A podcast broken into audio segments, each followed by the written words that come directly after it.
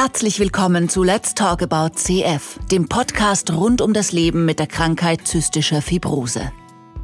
Wir wollen das Thema CF aus allen Blickwinkeln betrachten und lassen sowohl Expertinnen und Experten als auch Patienten und Angehörige zu Wort kommen. Wie sieht das Leben mit CF aus? Welchen Herausforderungen stellen sich CF-Betroffene täglich? Wie wird CF behandelt? Diese und viele weitere aktuelle Themen rund um CF beleuchten wir mit unseren Gästen in den einzelnen Folgen unseres Podcasts. Wir wünschen viel Spaß beim Zuhören. Herzlich willkommen zur ersten Folge des Let's Talk About CF Podcasts, in der ich euch das heutige Thema, die Rolle der Physiotherapie in der CF-Behandlung vorstellen darf. Mein Name ist Kevin Kopp.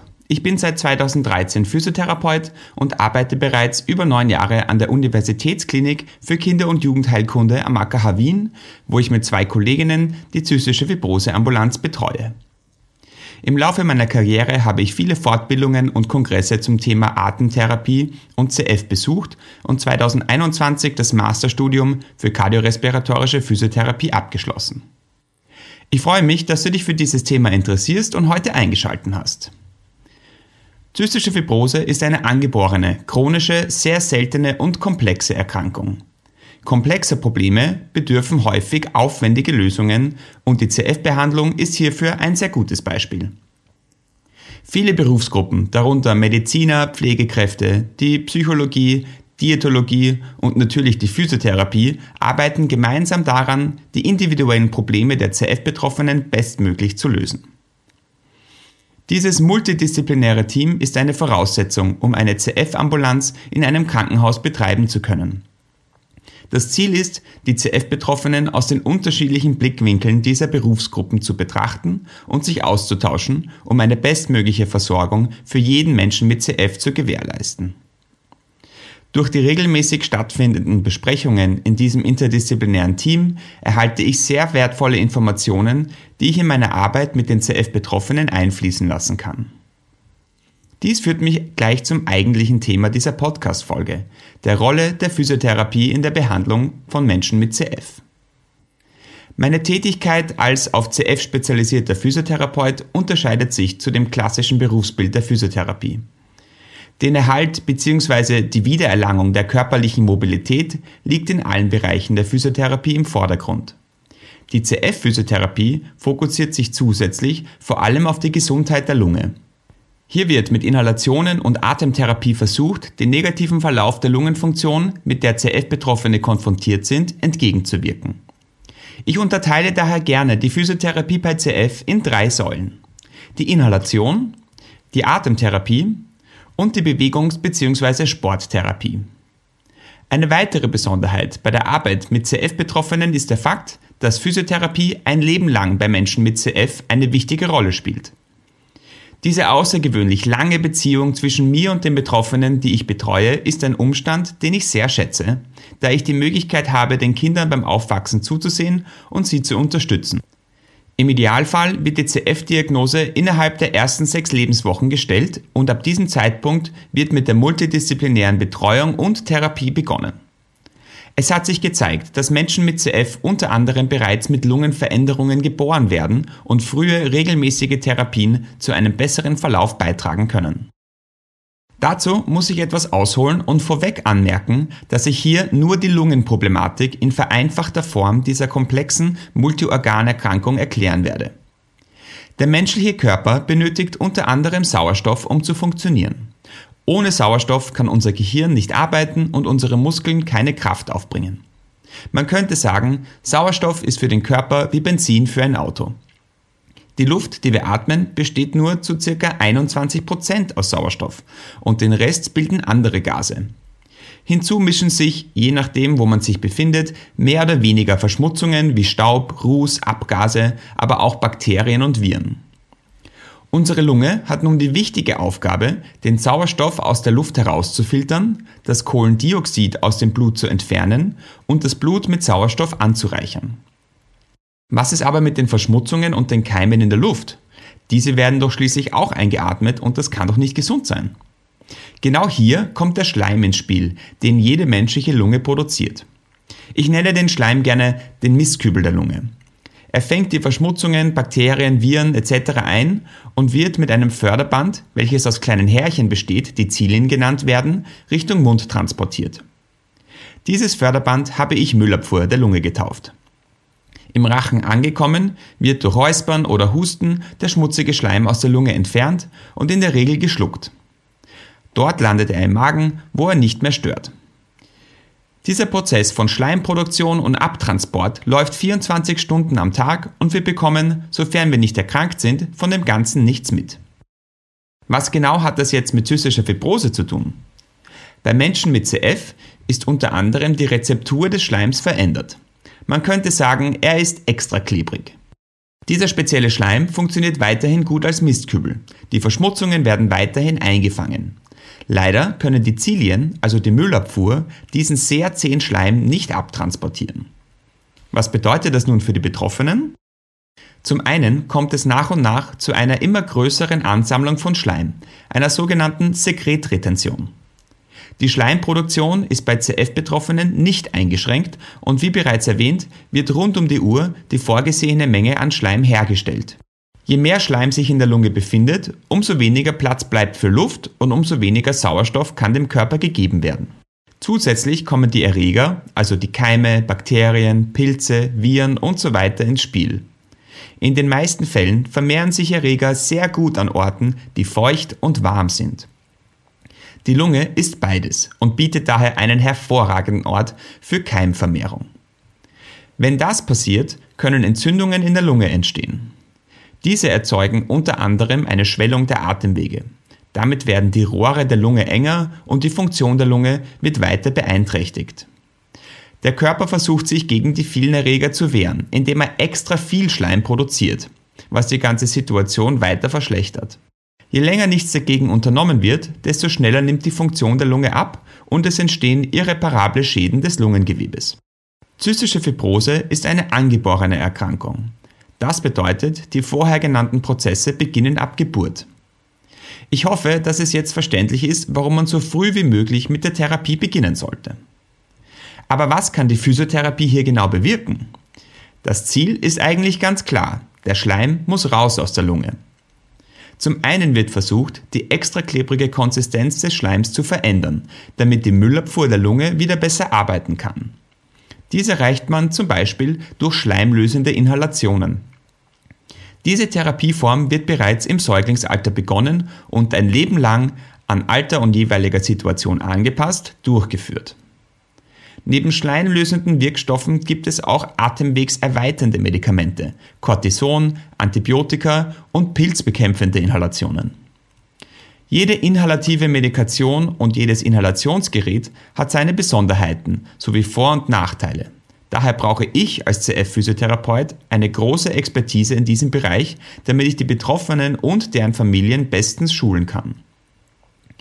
Wir verändern aber nicht nur die Konsistenz des Schleims, sondern unterstützen auch den Transport des Sekrets. Hier kommt die anfangs genannte Atemphysiotherapie ins Spiel. Über die letzten Jahrzehnte der CF-Behandlung haben sich unterschiedlichste Techniken etabliert. Manche sind Geräte unterstützt, andere kommen ohne ein Device aus.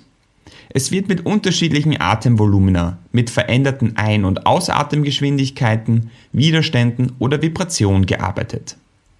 Die Techniken verfolgen die Ziele, die Schleimentfernung zu unterstützen, instabile Atemwege zu stützen oder schlecht versorgte Areale der Lunge besser zu belüften. Bisher konnte sich wissenschaftlich keine einzelne Therapieform als die beste herauskristallisieren. Daher muss sich auch hier natürlich die Technik oder das Gerät an das Alter, die Lebenssituation und den Gesundheitszustand der Betroffenen angepasst werden. Für Säuglinge und Kleinkinder kommen nur passive Therapien in Frage, die von den Eltern ausgeführt werden. Mit zunehmendem Alter wird mehr und mehr Selbstständigkeit eingeführt. Beispielsweise wird bei der Inhalation von einer Maske auf ein Mundstück gewechselt, wenn das Kind dazu bereit ist. Je früher, desto besser, denn mit einem Mundstück gelangt deutlich mehr Aerosol der Inhalation in die Lunge als mit einer Maske. Bei der Atemtherapie mit Säuglingen gibt es anfangs ein kleines Repertoire. Es beschränkt sich auf manuelle Ausatemverlängerung durch eine Kompression des Brustkorbs, Dehnlagerungen des Oberkörpers, Klopfen oder Vibrieren auf dem Brustkorb mit der Hand oder einer Silikonmaske, Ausatmen gegen Widerstand mit einem PEP-Gerät und, sobald eine adäquate Kopfkontrolle vorhanden ist, das gemeinsame Hüpfen auf einem Gymnastikball. In der Regel werden die Inhalationen und die Atemtherapie morgens und abends durchgeführt. Häufig beginnt im Alter von vier Jahren die Umstellung auf selbstständige Therapien und neue Atemtherapiegeräte können eingesetzt werden.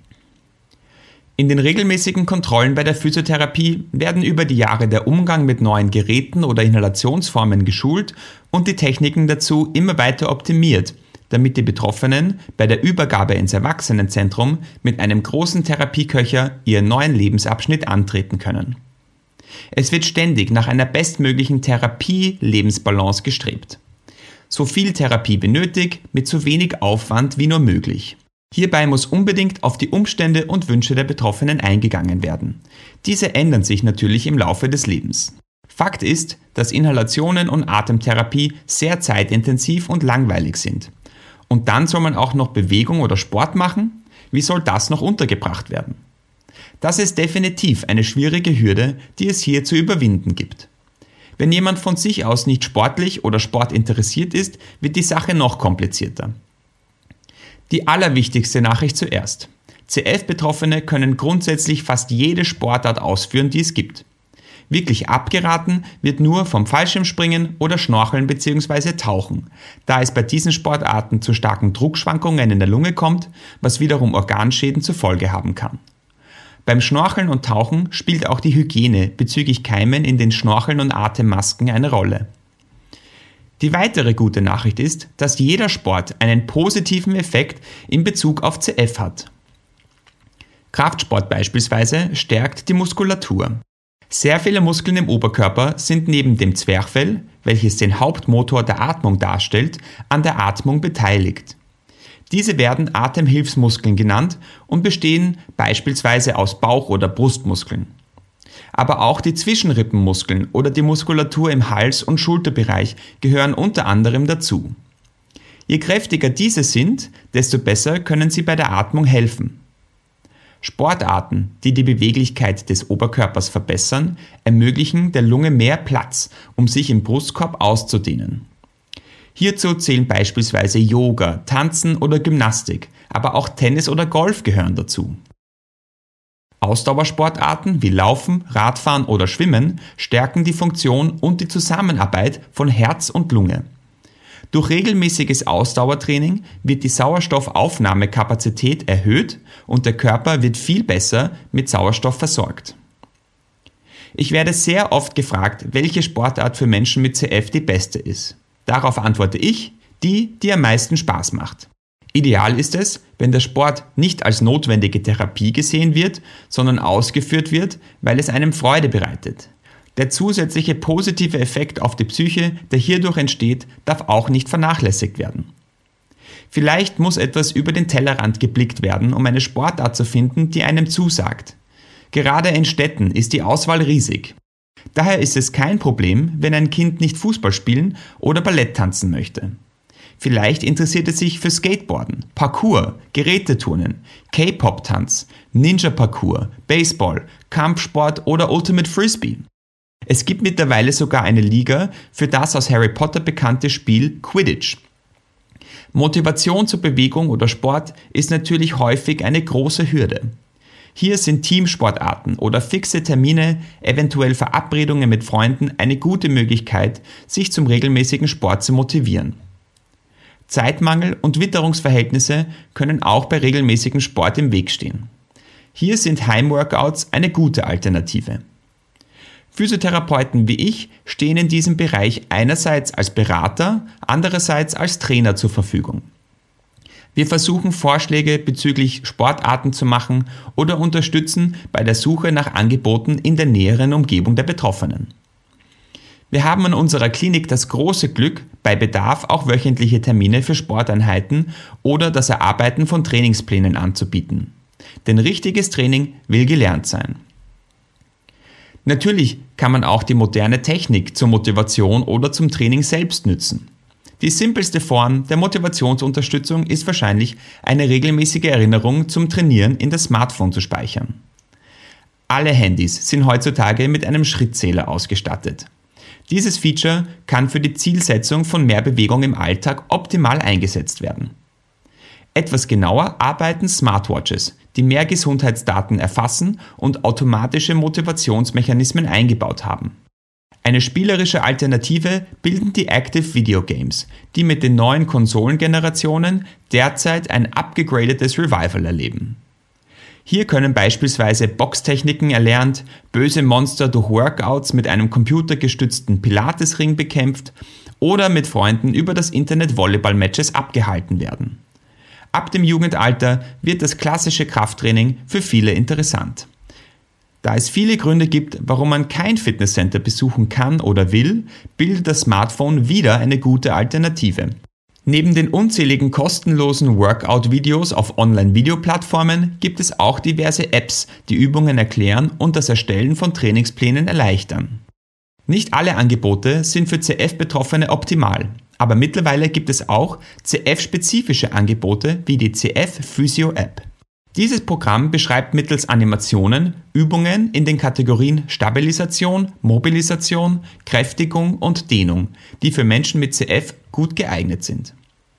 Trainingspläne können individuell erstellt werden oder man nutzt einfach einen der vorprogrammierten Pläne. Zusätzlich können auch die Trainingserfolge getrackt werden. In meinen Augen können diese Apps sehr wertvoll sein. Jedoch sollten im Idealfall die ausgewählten Übungen zunächst mit einem Therapeuten ausprobiert werden, um Fehler bei der Ausführung zu vermeiden, die zu weiteren Problemen führen können. Mit einem angepassten Trainingsplan und der richtigen Motivationsmethode sollte einem adäquaten, regelmäßigen Training auch in der kalten Jahreszeit nichts im Wege stehen. Damit bin ich mit der Vorstellung meiner Tätigkeit als auf CF spezialisierter Physiotherapeut am Ende. Ich hoffe sehr, dass du in dieser Folge etwas lernen konntest und freue mich, dass du bis zum Schluss durchgehalten hast. Viel Spaß mit der nächsten Folge des Let's Talk About CF Podcasts. Vielen Dank fürs Zuhören und bis zum nächsten Mal. Vielen Dank fürs Zuhören. Mehr zum Thema CF findet ihr auch auf unserer Website www.cfsource.at. Wir freuen uns, wenn ihr unseren Podcast abonniert und weiterempfehlt. Bis zum nächsten Mal. Euer Team von Let's Talk About CF.